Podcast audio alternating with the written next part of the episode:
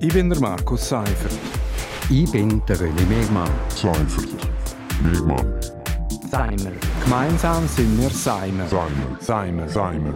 Und das hat uns in dieser Woche bewegt. Seimer. Willkommen zu Seimer auf RSO. Seimer steht für Seifert und Mehrmann und wir reden jeden Freitag über ein aktuelles Wochenthema. Ja, René, Heute müssen wir über eine mögliche Auferstehung von einem äh, Olympiagespenst reden. Also laut Zeitungsmeldungen prüft der Sportdachverband Swiss Olympic zusammen mit dem Internationalen Olympischen Komitee IOC, ob die Olympischen Winterspiele 2030 allenfalls in der Schweiz durchgeführt werden können. Der Grund, es mangelt einfach ein Interesse für die Durchführung von so einem Mammutanlass. Nach Sochi und Peking ist das Interesse, ich sage jetzt einmal, in Westeuropa offenbar bei Null. Äh, ja, was meinst du, René, Olympische Winterspiele in der Schweiz? Es ist noch sehr vage, aber äh, die Frage steht im Raum. Ähm, ja, die Frage steht im, im Raum. Äh, zuerst hatte ich irgendwie das Gefühl, gehabt, ist denn schon 1. April? äh, wirklich, aber äh, anscheinend ist es, ist es ernst. Und ähm, ja, also ich habe meine Meinung in all diesen Jahren nicht geändert. Ich stand dem immer noch mit großer Skepsis gegenüber. Äh, das einzige Positive, das ich vielleicht dem Ganzen abgewinnen kann, ist, jetzt wird zumindest probiert eine bündelte Kandidatur, dass man nicht mehr sagt, das ist irgendwie Sion oder St. Moritz oder Chur oder so, sondern die Schweiz. Und äh, das ist vielleicht das einzige Positive. Ich glaube, du stehst mit deiner Meinung auch nicht allein da. Also Walliser und Bündner haben ja in den letzten zehn Jahren schon dreimal Olympiapläne versenkt. Ganz einfach auch, weil die finanziellen Risiken und die Größe des Anlass, die, die, sind nicht mehr zeitgemäß, oder? Und in den letzten Jahren ist die Vergabe in immer exotische Destinationen vorgenommen worden, also mit Vorliebe in Diktaturen, wo Volksmeinung und Auswirkungen auf die Umwelt eh keine Rolle gespielt haben. Nur dort hat man die noch durchführen Nur dort hat man die noch durchführen Und es ist ja jetzt schon noch spannend. Also das IOC kommt auf Swiss Olympic zu und sagt, hättet ihr nicht Lust und so.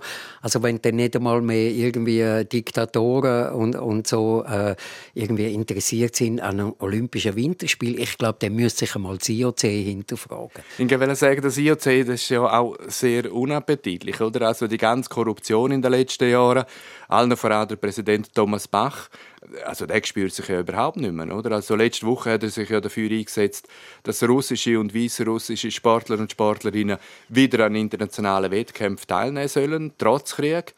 Ausgesprochen dämlich finde ich auch die Begründung von Bach. Also man müsse Sport und Politik trennen. Dabei sind es ja genau die Diktaturen wie China und Russland, wo der Sport eigentlich politisch so extrem instrumentalisiert haben in den letzten Jahren. Ja, also äh, entweder, entweder ist man blauäugig, äh, das glaube ich nicht, weil sonst kommt man nicht in so ein Amt, oder man ist wirklich einfach korrupt und geht über Leichen, äh, um zum seine Pläne durchzusetzen. Und ich habe irgendwo das Gefühl, man hat dann immer das Gefühl, dann gibt es irgendwo einen Führungswechsel, bei FIFA ist das ja ähnlich, jetzt wird es dann besser und eigentlich wird es immer schlimmer. Also der Infantino, da habe ich manchmal das Gefühl, der Sepp Blatter ist ja weiser knapp gesagt dagegen.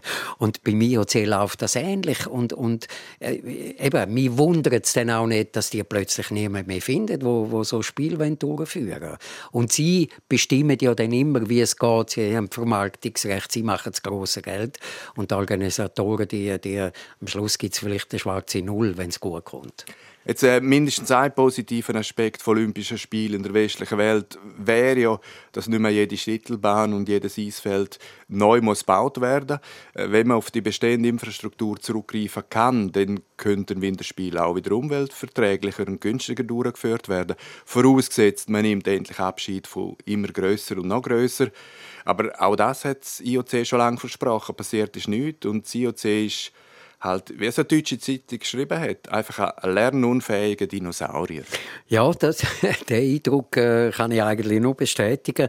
Und es stimmt schon, also wenn es jetzt zu einer Kandidatur würde kommen, dann ist natürlich die Schweiz schon prädestiniert. Also wir haben, wir haben äh, Ort für, für Snowboard, wir haben Ort für äh, Skeleton und Pop und so weiter, wir haben genug Eisstadien, äh, wir haben Skipisten.